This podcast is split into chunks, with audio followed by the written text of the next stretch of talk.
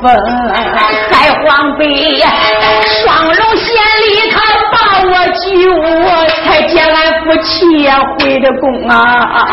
也只说夫妻白头能到老，没想到半路前后你把我来扔，玉器呀，你是一命光顾你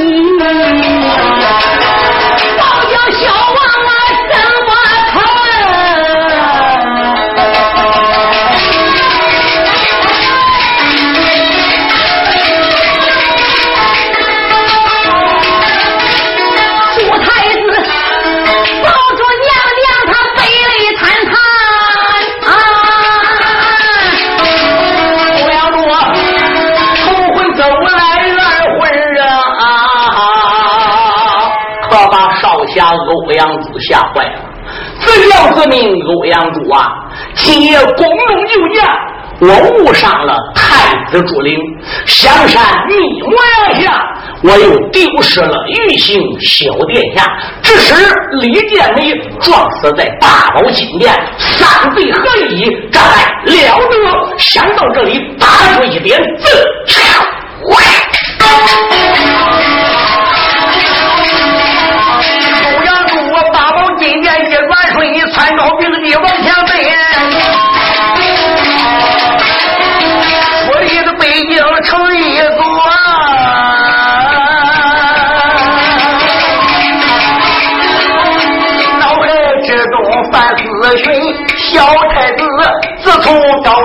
出了事，始终没留我的身，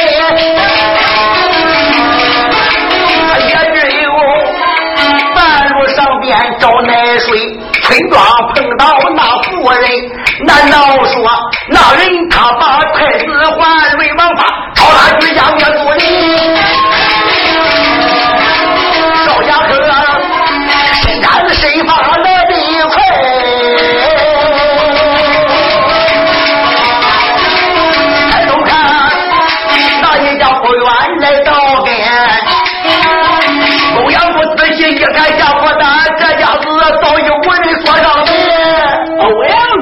看这一家门已经上锁了，杨太糊涂，啪，把门就踢了开，闯了进去。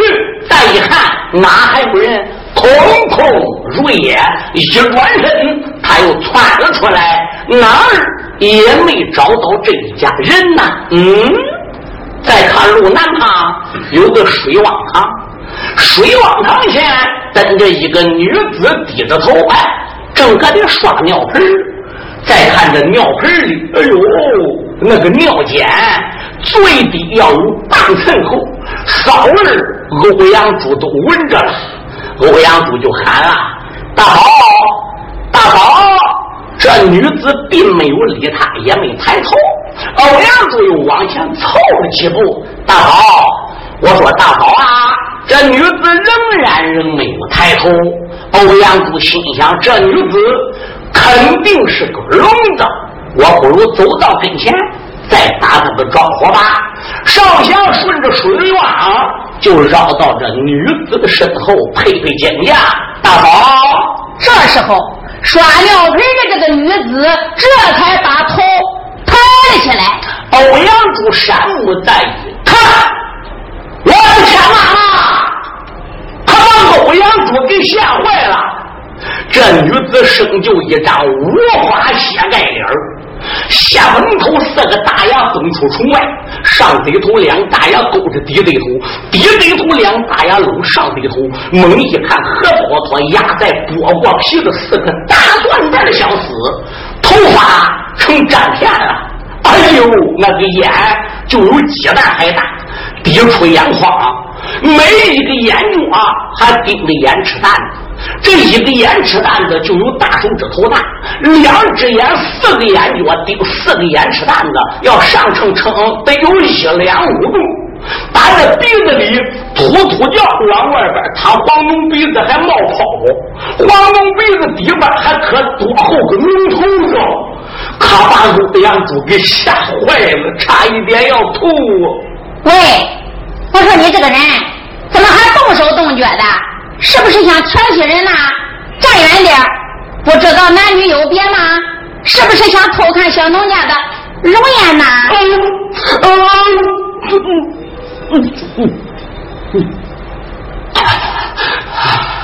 欧阳珠差一点要吐出来了，连咽三口才咽下去，心中暗想：怎么着？我调戏你，还偷看你容颜？我要知道你长这样丑，哪个鬼神站在你背后？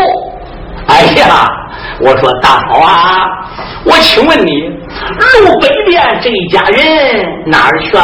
你说那家？是的，走了。哪儿去了？嗨，我起早起来刷尿盆，我就迎着了。我问他起早干什么的，上哪去的？他就跟我说了，回老家了。说老家那个地方改革开放，土地分到户，人家回老家去种地去了。那他老家在哪里呢？山东东昌府的。嗯，欧阳柱一想，山东那从北京动身，那必然得下中南喽。这一家人看起来走的还不远。我得追他一直不顾身嗯从往唐人就窜到大路上施展绝顶轻功随后追赶。好狗呀少英雄顺坡大道打开东门。谁也没说心中怨这一家富人做事理不通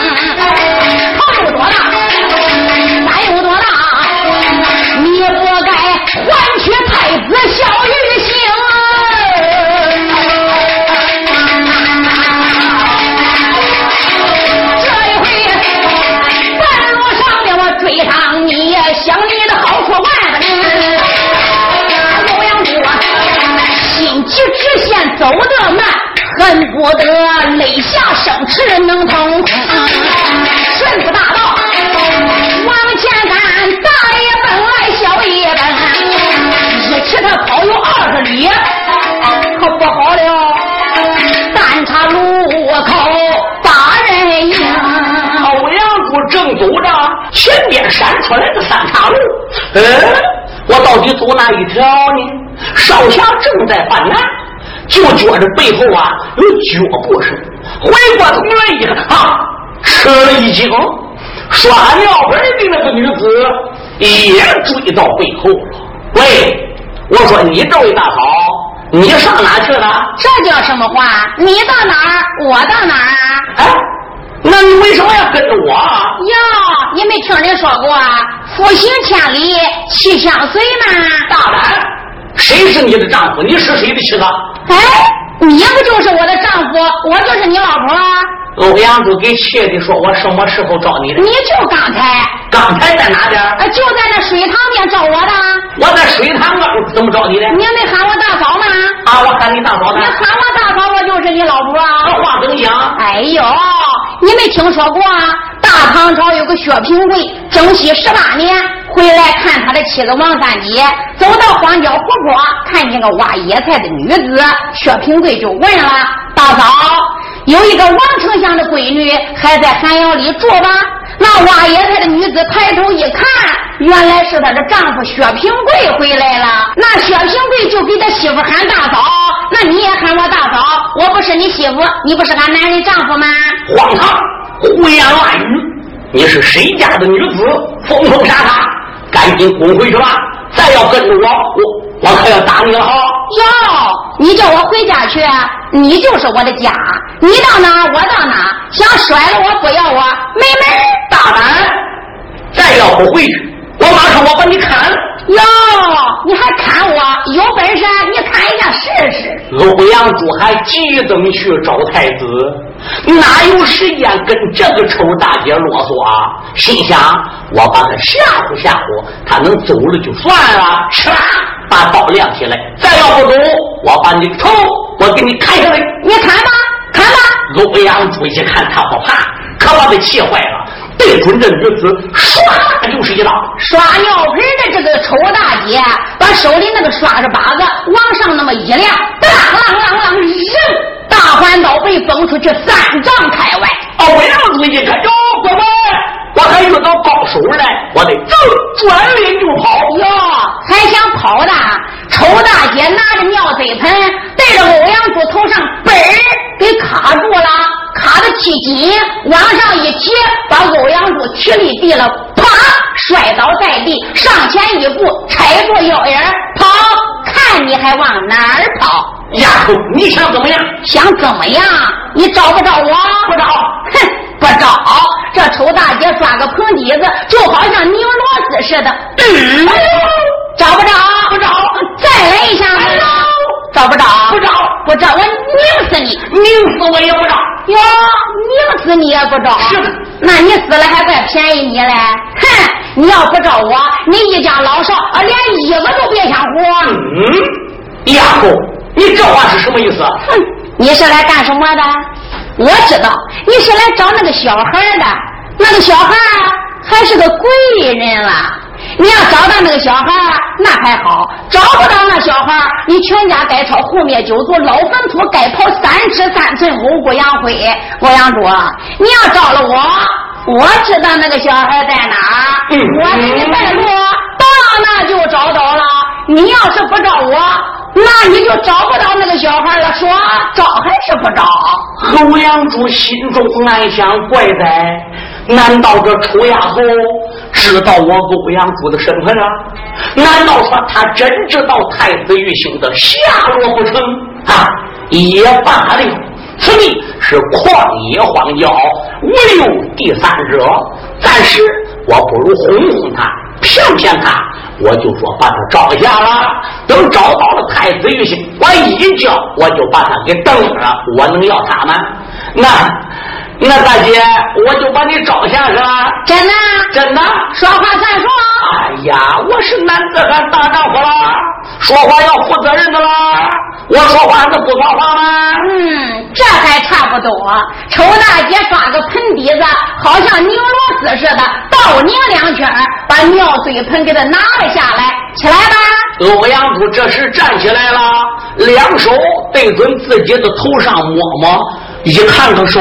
血啦啦往下淌，心中暗想：乖乖，这个尿水盆怎么那么厉害？比孙悟空头上戴那个紧箍咒还要厉害，在我头上他来看起丝来了，把我皮肉都给拧淌血了，厉害，真厉害！哎，大姐，我已经把你给招下了，那那你得带我去找娃娃。可以，我给你带到那个地方，就把那小孩找到了。不过。把我那个小尿塞盆提着啊！你叫我干什么？把那小盆给我提着。哎，你叫我提尿盆干啥的？提着有用。有什么用？哎呀，说有用就有用啊！咱这妇道人家还能跟你那男子汉比吗？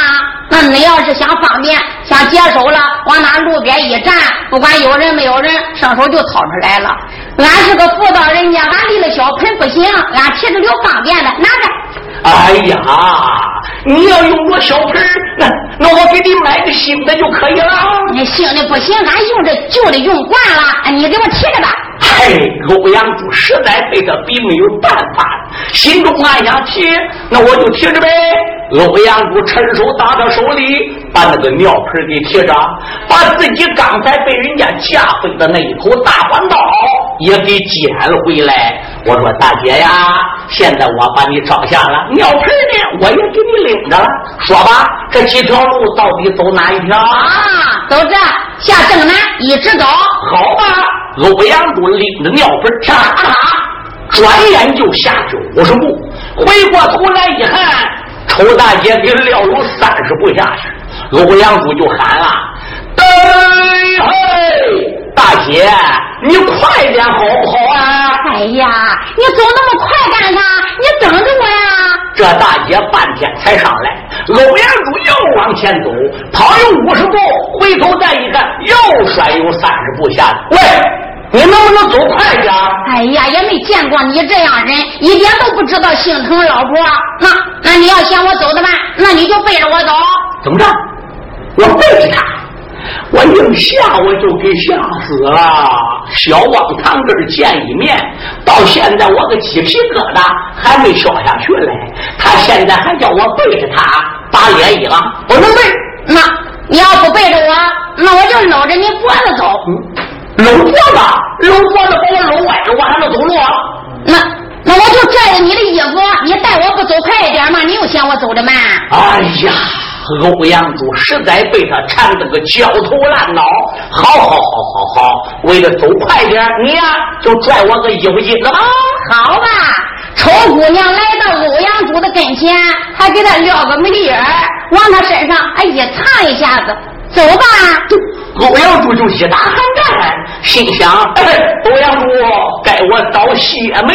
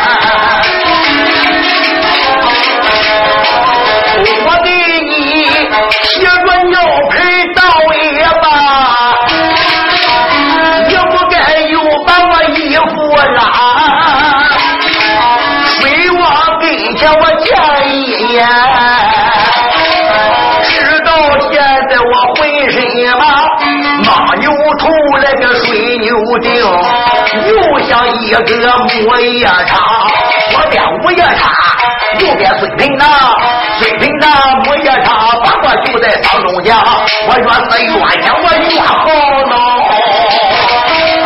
我不如把他个尿盆砸。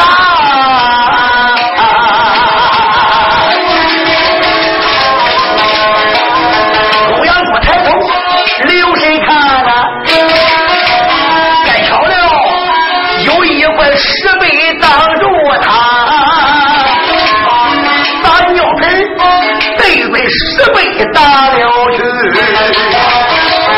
右手刀把个力量加。欧阳珠一只右手加上了暗力，将尿水盆对准路旁边这个石碑子，一下就砸了去。摆在欧阳子认为，只要这小盆一沾到石碑子，这个小盆马上就纷纷带碎。可他万万也没想到，石碑子刚刚被这个尿盆一击着，哗哗，偌大的石碑塌出了一滩石渣子。这个尿水盆扔扔向上去六丈多高，啪掉草窝里，咕噜钻没有了。这位丑大姐发现事情不妙，噌，一个倒拧萝卜倒退有五丈开外，用手一指，呀哈，好你个小欧阳珠啊！欧阳珠一听，大吃一惊，心想：这丫头还知道我名字，怪不得人说小白脸没有好心眼，一点不假。你还想把我个尿水盆给我砸烂？哼，也别说你，就是那湖北武当山，起了人家四小公武当掌门人，对云龙逍遥客，你师傅董莲子想把我的小盆砸烂，那也是没有门。丑大姐说罢，朝草窠里一招手，来来来来来，就看那个尿水盆从草窠里边咕噜咕噜呼噜噜噜噜噜噜噜滚了出来，滚到大姐跟前，嘣，蹦到这个丑大姐手里了。欧阳珠一看是大吃一惊，心想这哪里是人？何渣渣是个木妖怪！我得跑，往回就跑。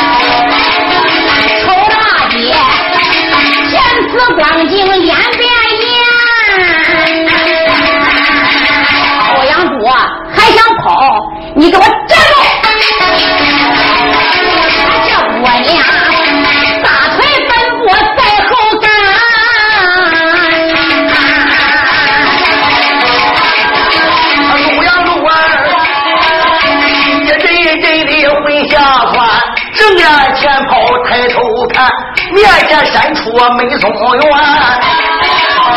刚刚来到树林外，就听见树林里边有人言：“欧阳将军不要害怕，奴家来也。欧阳珠顺的声音留神看，还是小姐于素娟。于素娟怎么到这边？别听啊，她在洞房里边等欧阳珠去休息嘞。时间不大，丫鬟来报给他说：“新姑爷也不知咋回事，头上帽子也麻了，身上大红袍也脱了，一双靴子也脱半了，提一口大刀，走上房去，一晃身走了。”于素娟心里暗想：八成要出事了，我得赶紧去找万大哥问问。到处也找不到万瞎子了，连他父亲于干、于明松也不知哪里去了。于素娟无奈，这才只得拐回洞房，顶到洞房里边坐等欧阳珠了。等一会儿，就听这个八宝金莲钟鼓齐鸣，动了大脸。于素娟心里暗想：八成要出事了。于素娟这才顶到后边去问他义母，他的义母告诉他。你义父现在已经上八宝金莲去了，于素娟这才回到洞房里，一直等到天眼看要亮了，欧阳珠也没回来。于素娟只得离开了王府，直奔八宝金莲而去，看看到底出什么事了。刚刚来到五朝门外，就看里边噌窜出来一人，仔细一看，正是欧阳珠。他也没给欧阳珠打个招呼，就跟后边来了。欧阳珠到那家去找太子，于素娟也看见了，他去跟丑大姐快说话。丑大姐怎么戏耍欧阳珠的？怎么比欧阳珠收亲的？等等等等，都被于素娟看在眼里，听在耳朵里边。可是于素娟本来不想见人的，到后来一看，这个丑女太过分了，把欧阳珠追得上天无路，入地无门，这才打里边大喊一声：“欧阳将军，不要害怕，俺于素娟来也！”让过欧阳珠，就挡住了丑大姐。于素娟这时用手一指：“喂，这位大姐，你别再追了，站那！”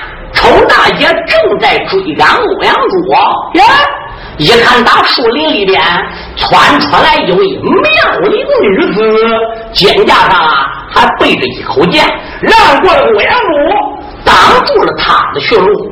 丑大姐也就不高兴了。你是干什么的？哎，别慌问我是干什么的，我先问你，你家住哪里呀？我住哪里？告诉你，我就是当地人。我就住在北京。哦，那你姓什么叫什么呢？俺姓俊，俺叫俊大姐。于素娟差点笑出声来，就他那个样，还叫俊大姐。你要是俊大姐，俺都成丑大姐了。喂，我说俊大姐，你青天白日的后边嗷嗷叫，你追人欧阳柱干什么？追欧阳柱干什么？嗯，欧阳柱是我的丈夫，我追我男人你不给追吗？哟，欧阳柱是你丈夫啊？对。什么时候定的亲？就刚刚定亲。哎呀，你不要再胡搅蛮缠了。大姐，你知道我是谁吧？你是谁？我姓于，我叫于素娟，我才是欧阳柱的老婆嘞。哎呀，你说丑大姐一听她愿意吗？一蹦都四五尺高。欧阳柱，你个贱贼呀！欧阳柱，怨不得你不要我，你你在外边有官女，我跟你拼啊！一路人就奔欧阳柱而去。站住！于素娟被搞的是哭笑不得。哎，我成欧阳柱的乖老婆了。哎，他倒挺正式的了。对，我说丑大姐，你不要胡搅蛮缠了。我和欧阳将军还有要事得办，你赶快走。再缠着咱，咱可就不愿意你了。住口！小贱人，头有多大，胆有多大，还敢跟我争男人？赶紧给我滚开！要不我一会儿我用尿水盆我砸死你个贱人！哟。我说你这个人怎么不讲理？我好言好语劝你，你要再不走啊，可不要怪我于素娟对你不起了。你说丑大姐一听还愿意，前边一进身，嚓，把手里的小盆给他撂起来了，将自己刷尿盆的刷把子也就拖了过来了。好一个小丫头于素娟，你先吃我一盆。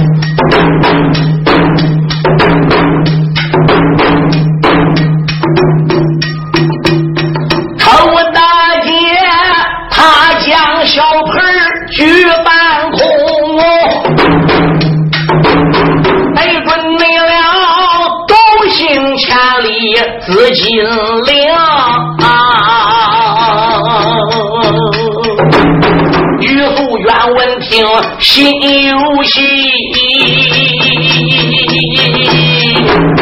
止不住我命的烈火烧炸了胸啊！用手一指破口啊！臭丫头不知要听清醒。头有多大胆不小，你也敢跟我学吧郎君争？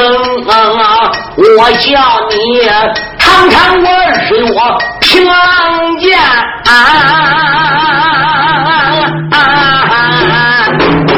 我和你松林的外边论输赢啊！于姑娘一边拿着抽宝剑呐，他二人树林外边一场争。可惜的是，来往刚打十来趟，坏了。于姑娘身上淌汗是干净。于素娟一看，哟。这个丑大姐人丑，她的功夫可不丑。再这样打下去，恐怕咱夫妻俩还真难脱身。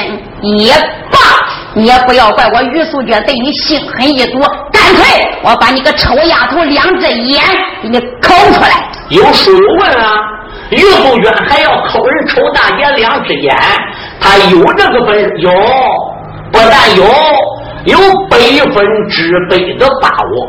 于素娟自幼在江西望云山跟随他师傅王云老尼学艺之时，不仅练了软硬轻三样的功夫，不仅从师傅那里得来一口日月平浪剑，他的师傅为了叫小姐岳素娟在中原武林界一阵成名，还经常教他一种暗器。这个暗器有鸡蛋大小，是个铃铛，叫紫金铃。于素娟是挂在自己的脖子上的，两军将长跟敌人交战，愿战则战，要不愿战，假装败阵，转脸就跑。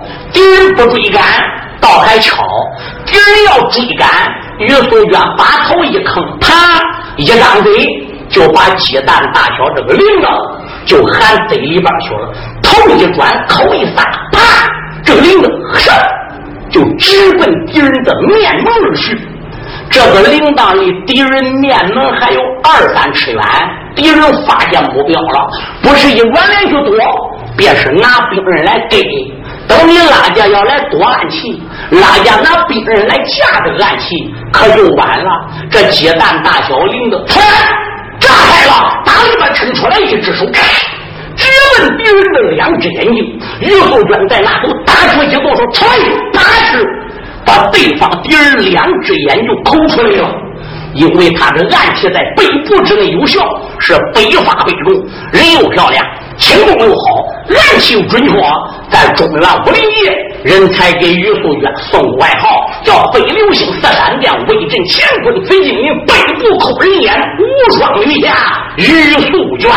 于素娟这个时候一晃宝剑跳出了圈外，丫头不是你的对手，再问走，转脸就跑。丑大姐一看怎么着？跟我这个男人打不过我了，还想跑，就是一句，随后就撵。陆阳柱站在一旁，山目一看，心中暗想：臭丫头，你不去追赶于素娟倒还罢了，你要去追赶于素娟，你这两眼算瞎定了。于素娟在前边跑，那丑丫头在后边追。于素娟回头一看，那丑丫头啊，追自己距离也得有十几丈开外，正好够手。这时候，于素娟早已低头，把这紫金铃含到嘴里边个了，猛然一回头，哈哈，这铃铛就直奔丑大姐打去。丑大姐正追着于素娟，忽然。迎面来一样东西，便知是暗器呀，脸就想偏到一边去躲，拿着兵器就想来给，万没想到鸡蛋大小这个铃子，啪炸开，打里边抻出来一只手，直奔丑大姐的双眼而来。这个紫金铃打快，丑大姐动作更快，将自己的面门一偏，这个铃子唰，从他耳轮旁边就擦了过去。这是软线呢。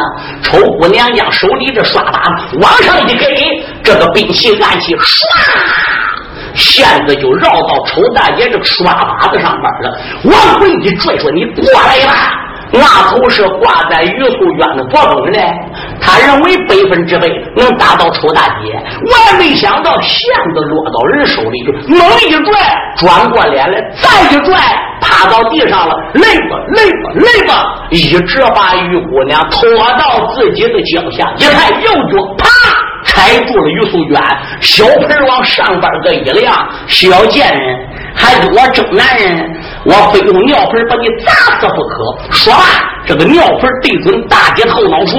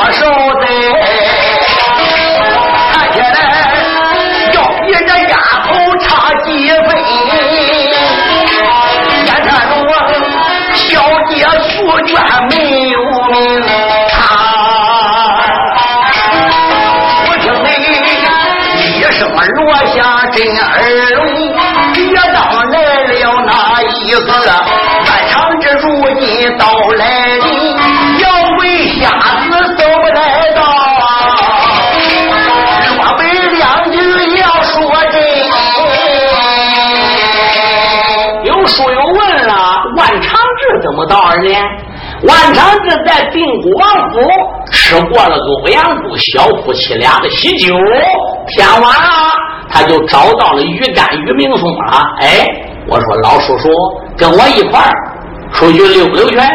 于干说怎么着？这几天我够累的了，不要来烦我，我得好好的睡上一觉。晚下都是睡觉，你还能捞到睡吗？那我怎么捞不到睡？怎么捞不到睡？我把严嵩抓了，老贼还没有口供嘞。西宫娘娘虽然有口供了，可严嵩死也不承认。他的意思，镇殿将军吴元龙被我抓来了，还没审来。我问你老干员该怎么审？哎，那西宫下院的小酒壶怎么能顶到朝阳院的龙灯里呢？你想不想知道？哎，于大夫，那我想知道。哦，想知道就跟我一块走去查查线索去。那那上哪里去查呢？废话，西宫娘娘定的计。在西宫院亲手下药害皇上，要想查线索，自然得到西宫下院去查喽。于干说：“走，一二两晃身须就来到西宫院。谁知刚刚才来到西宫院外边，还没捞到进去来，又打西宫院里咚，一合身就窜出来一道人影。外家子一看是叶行，对。爷俩一动身，随着这人影背后就追出来了。哟，这个孩子脱离了北京，往西南方向去。万长志爷俩在后边一看，前边这一道黑影是个小孩，最多说只能有九岁，少说前边这个娃娃只能有八岁。乖乖，这一点点的小孩能有如此的身马？那还了得地吗？而并且他爷俩在后边要追得快，这小娃娃在前面呢就跑得快。他爷俩在后边要放得慢些呢，这娃娃在前边走的也慢一点，好像是专门来引万下子的。就这样，一前两后追要有十五里路下来，不好。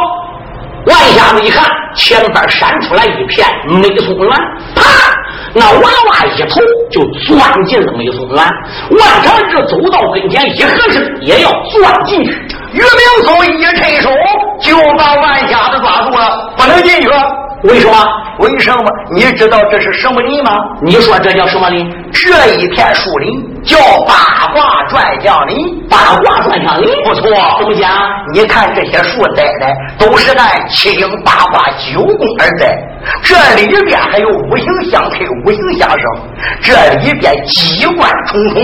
如果人要进去了，轻者少胳膊掉腿重者机关一抖动，能搅出肉泥烂粮。哎呀，于老师傅，这是哪个缺德鬼？为什么要做这样事啊？哎呀，这个八卦转向林当中有个霸王庄，霸王庄里边只有一户人家，这个庄主姓张，叫张北春。俺闺女婿欧阳波那个人品你见过吗？不错，俺闺女婿长这么漂亮，要跟龙虎双庄那兵马大元帅刘凤龙一比，还稍微差一点。不错，大元帅刘凤龙可算起天下的美男子了。嗯，不过要跟这位张庄主张北春要一比啊，刘元帅还得落逊半筹。这位张庄主才算天下第一美男子，他不但漂亮，他才学也大。上知天文，下晓地理，中知人和，运筹帷幄，决胜千里，也可以说雄苍万卷，称得起天下第一大才子啊！嗯，放老屁！怎么着？他称第一大才子？他要是第一大才子，那我还能叫第一吗？我告诉你，这天下只有一个第一，哪有两个第一？这世上还有盖到我万瞎子的吗？嗯。哎呀，兄弟，哎，你也是第一，哎，你也是第一。我可跟你说啊，我可不是高台的这位张庄主。论武艺，软硬轻三功都练到炉火纯青，登峰造极了。练就的一身铁布衫、金钟罩，大不老祖一口混元气，十三道横练，还精通大西洋三百六十种暗器路途。因为他人品好，他的武功好，才学大，江湖人给他送外号“北海大侠”。我跟你说，这个人还有个脾气。眼高于顶，一身的傲骨，普天下就没有几个人他能放在眼里的。黑白两道，包括官府，也没有敢去找他的麻烦呐。哎呦，你可把他抬高了。岳明松如此的这般说真切。闻听此言，把嘴撇。你倒说北海大侠本领好啊，他与我万寿就得别。只要我到他的门口这么一站。啊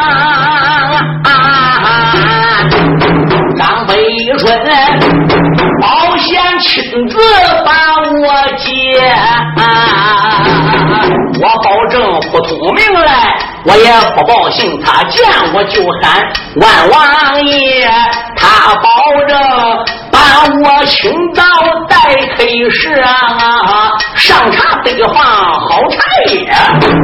假如果北海大侠小看我，回头来我给你。预感喊亲爹，于明松闻听此言，呲啦笑啊！万寿啊，你吹起牛来太特别啊！哎呀，爷们，也别说张庄主接应你了，这片树林咱都过不去，你连这个大门外都到不了，怎么着？连大门都进不了，连树林都过不去。我跟你讲，老干员，他这个八卦转向林能扛住别人，我要进去跟走大路一样。你看，你身背后不有个树行吗？你顺着这个树行往西走三十六步，拐过弯来往南，你走七十二步，然后再向正西走一百零八步，拐过弯来向北走七步，再往正西走八步，就出八卦转向林了。走吧。哎呀，爷们，你别坑我了，你让我多活二年吧。哎呀，好好好好，你老干鱼要不敢进去，这一会儿错例了。来，我万瞎子给你领路了。万长志一迈步，咵。他还不如进入树林。果然向西走三十六步，拐弯又向南走了七十二步，向正西又走一百零八步，往北又走七步，拐弯向西又走八步。于干一步也没敢远离万瞎子。这时万瞎子站着了，哎，老干员回头朝你身后看看。于明松此时回头再一观察，哎呦喂！这个八卦转向里还真到背后了，心中还想：这个万相子怎么管的呢？哎，普天下就没有挡住他的，他什么都懂。哎，你说这一能说饿死给俺吃，能不吃吗？吃过，你能不说香啊？万瞎子把鱼竿带着，时间不大，就来到北海大侠张北春的门口了。刚刚才到门口，就听天津院有人说话：“哎呀呀！”怪不得昨天晚上灯花报喜鹊登枝叫，我便知有贵客临门。果然不假，现在有贵客到来啦！万长志顺着说话的声音再一看，哟，有打天津院呐！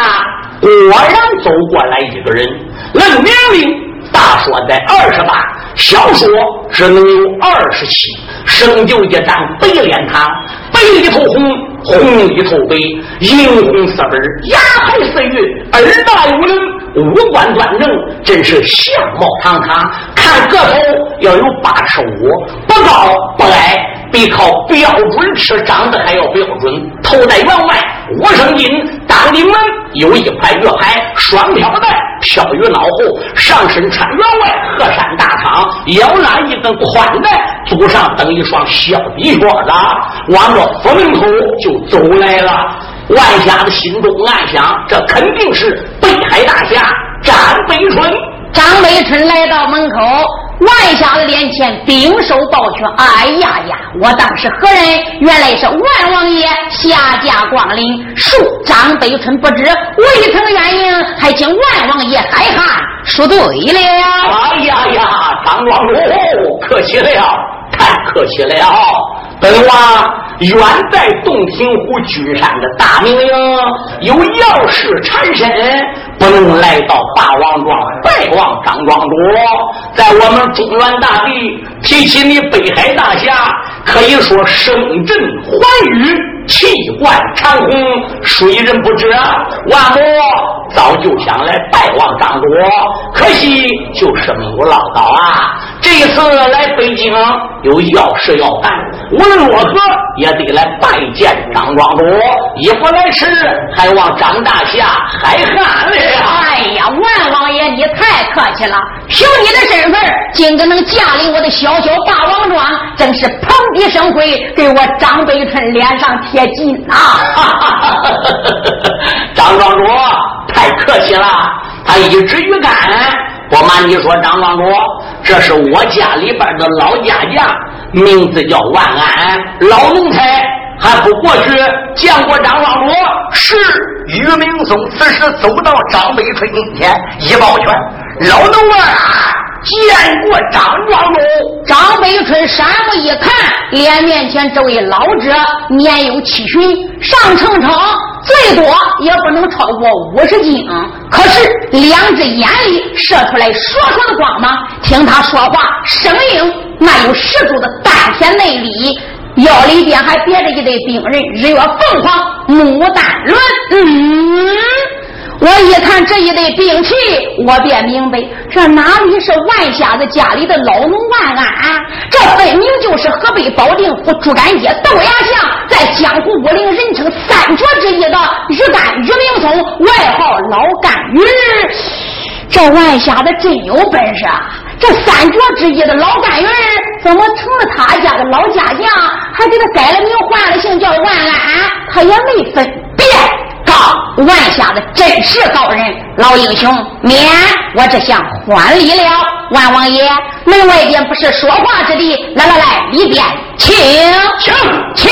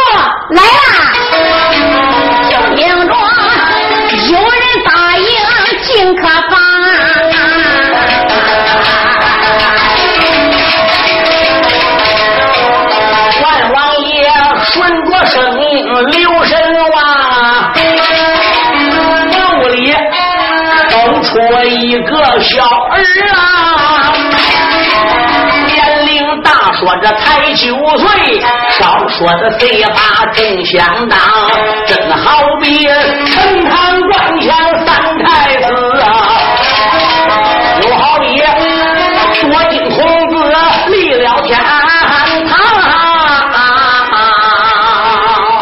这个娃娃给万长志就献上了茶，然后就站到了庄主张北春的身背后。万长志朝张庄主一抱拳：“庄主，现查的这个娃娃是你什么人呐？”“哦，万王爷，他是我的小徒弟，复姓东门，单字名豹，叫东门豹啊。”“哦，原来如此，张庄主，这娃娃好妙绝的身法，果然是名师出高徒啊！”张北春好像没听出来。万家子的弦外之音，万王爷夸奖了，夸奖了啊！哎，万王爷，想你公事繁忙，日理万机，怎么又想来到我的小小霸王庄？大驾光临，可有什么事啊？哎呀，客气了，一来是拜会张庄主，这二来嘛，就是想给张庄主算算命啊！啊，给我算命？不错。万王爷，那你可就找错人了。世上所有的事情我都相信，我就是不相信算命。那是为什么？因为那都是江湖术士骗人钱的把戏，算命八卦一度瞎话，所以我从不相信。哎，有很多的江湖术士啊，为了度日啊，说了不少瞎话去骗人。你可知道万物这个八卦能准确到何等地步吗？哦，能准确到怎么样？我三个手指一掐，离好似乎是点滴不差。前我能算八百年，后我能算八百载。张庄主，是否给你算上一卦？我不相信这个。你不相信，我一算就准。那也不见得吧？庄主不见得。张庄主，你最近两年已经走了桃花运了，你可知道？哎呀，万王爷，不要拿我张北春取笑啊！哎。我可不是拿张庄主你取笑的，张庄主，你两年前就开始走桃花运了。有一位绝色的美女，在两年前就看中张大侠了，可惜她在你的面前不敢吐露真情。为啥？因为你是中国当代第一美男子，眼高于顶，对任何的美女。从来不加以辞色，他虽爱上了你，万一在你面前吐露真情，你要不接受，这个姑娘的脸面又往哪里搁呢？没有办法，他只有暗地跟随你，你到哪儿，他到哪儿。两年多多来，跟你是形影不离，说不定现在我给你算命，他还在外边呢。万王爷，我不相信，绝无此事，绝无此事啊！对，那我来问你，两年前五月初五端阳节的一个晚上，你在你的书房里边看书，你看困了，把书本子往桌子上面那么一放，你一张嘴，把灯就给吹了，准备休息的。可是就在这灯光刚刚才熄灭的时候，你猛然发现窗户外边有一道人影，趁手抓过剑，明身去到外边就去追。以你的眼力不会看错人，以你的身法也不应该追不上这个人。可是就凭你这个本事，出去追了几圈呢，也没看到个鬼影子。当你回到屋里的时候，觉着怀里有东西，你连忙把灯给点着，上怀里摸了一把，你从你怀里摸出一封书信来。你打开书信，在灯光下一看，可惜的是，你才高八斗，腹藏万卷，那纸上的字啊，你一个不认识，上面都是团圈、圈套圈、圈连圈。三个钉搁一起的，五个钉搁一起的，有的是整圈还有的是半个圈就从那开始，没有事你就把这封信拿过来琢磨；没有事你就把这纸上团团拿过来看，看来看去看了两年多，到现在连一个字也认不得。现在这封信还装在你怀里，就在你左边上边那个口袋里，对不对？这个于明松心中暗想：下东西肯定摊下线了。张庄主变脸了吧？张北春一抱拳：“哎呀，万王爷，你算的是点滴不差。这封信我看了两年，就没能认得这上写的是什么。万王爷，我才疏学浅，请你能不能帮我看一看这个书信，念我听听呢？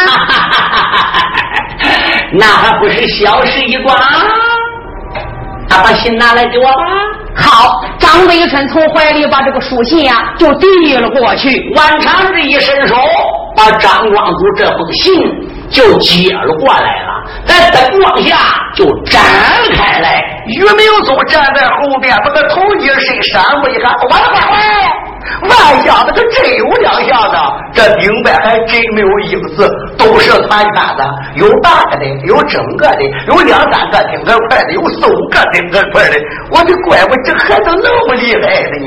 万长志轻轻一下嗓子，嗯嗯，张刚罗，注意好，我要念书信给你听了，你听着。这个大姐爱中你两年了，因为爱你都得了相思病。写这一封信给你，是一封的情书。张庄主，你可要仔细听啊！我洗耳恭听啊！你看这上面第一句啊，就是那么样写的：相思雨季，从何起？这个大姐爱你两年多，都得了相思病了。哎，到底从哪点开始写？怎么样来插笔写这封情书呢？所以他患难了，他才写上第一句：“相思一季从何起？”画个圈儿题，画个圆圈来代替吧。画在圈儿外，光凭我嘴说爱你张北春那不算数，可心在圈儿里，单圈儿是我，双圈儿是你，整圈儿是团圆，半圈儿是别离。还有那学不尽的相思恨，我只得一路唱儿圈到底。这个